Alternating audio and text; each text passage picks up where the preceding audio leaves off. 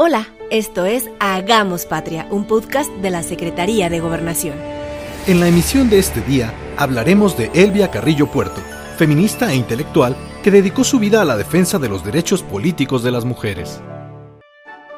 Fue gracias a su activismo en pro del sufragio femenino y el reconocimiento de la ciudadanía de las mexicanas que un 22 de junio de 1952 se le otorgó la condecoración al mérito revolucionario.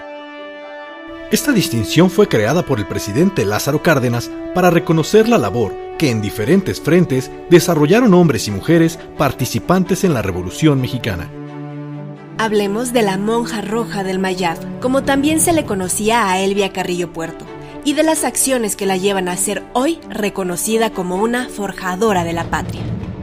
Elvia Carrillo Puerto nació el 30 de enero de 1881 en el seno de una familia de clase media de Motul, Yucatán en total, sus padres, Adelaida Puerto y Justiniano Carrillo, tuvieron 14 hijos. Desde temprana edad, Elvia desarrolló un gran sentido de justicia social, adquirido por las marcadas desigualdades del lugar donde vivía, caracterizado por la actividad comercial basada en la producción del enequén, donde se podía observar la riqueza de unos cuantos a costa de la explotación laboral de los campesinos. Poco a poco su activismo se fue haciendo presente participando en la rebelión de Valladolid, donde se pronunció en contra de Porfirio Díaz y los caciques locales. Fue partidaria del constitucionalismo, por lo que se ganó el apoyo del general Salvador Alvarado, que siendo gobernador de Yucatán, convocó al primer Congreso Feminista en 1916 e impulsó una agenda política en favor de los derechos de las mujeres. Elvia en todo momento destacó por sus planteamientos sobre los derechos ciudadanos, sexuales y reproductivos de las mujeres, logró llevar al debate público nacional temas como el sufragio femenino, el control de la natalidad y la educación mixta, laica e igualitaria entre los sexos.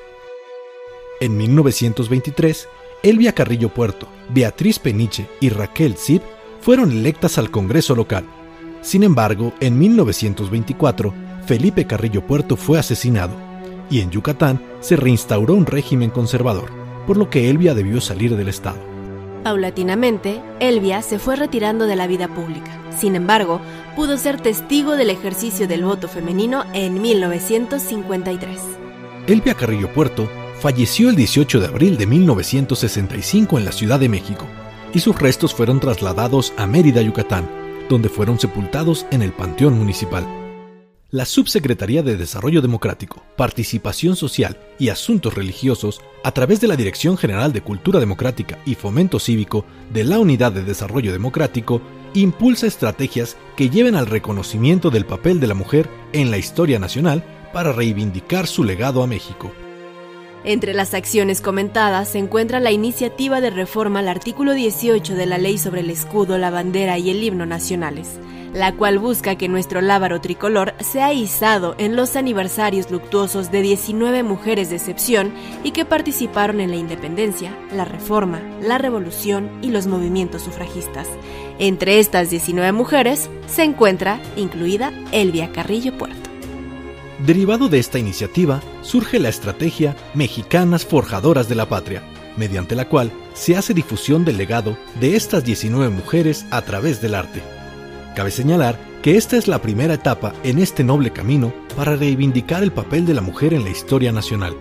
Habremos de dialogar con cada estado para que desde el ámbito local se reconozca a aquellas mujeres que de una forma u otra emprendieron acciones en favor de sus comunidades, municipios o entidades. Nunca más una mujer deberá hablar más fuerte para que su voz sea escuchada y sus logros jamás se volverán a perder en la retórica. A través del proyecto Mexicanas Forjadoras de la Patria, buscamos que niñas, adolescentes y toda mujer encuentre la inspiración para cumplir sus sueños, participar en los asuntos de interés y se desarrolle libre y plenamente en la academia, la ciencia, la política, las bellas artes o cualquier otro ámbito de su preferencia. De esta forma, continuamos avanzando en la consolidación de una sociedad justa e igualitaria, como siempre debió ser. Si quieres saber más sobre Elvia Carrillo Puerto, así como el proyecto Mexicanas Forjadoras de la Patria, visita la página fomentocívico.segov.gov.mx donde podrás encontrar otros temas de nuestra historia nacional. Síguenos en nuestras redes sociales. Encuéntranos como Efemérides MX en Facebook y Twitter. Esto fue Hagamos Patria, un podcast que llega a ti a través de la Unidad de Desarrollo Democrático y la Dirección General de Cultura Democrática y Fomento Cívico. Nos escuchamos hasta la próxima.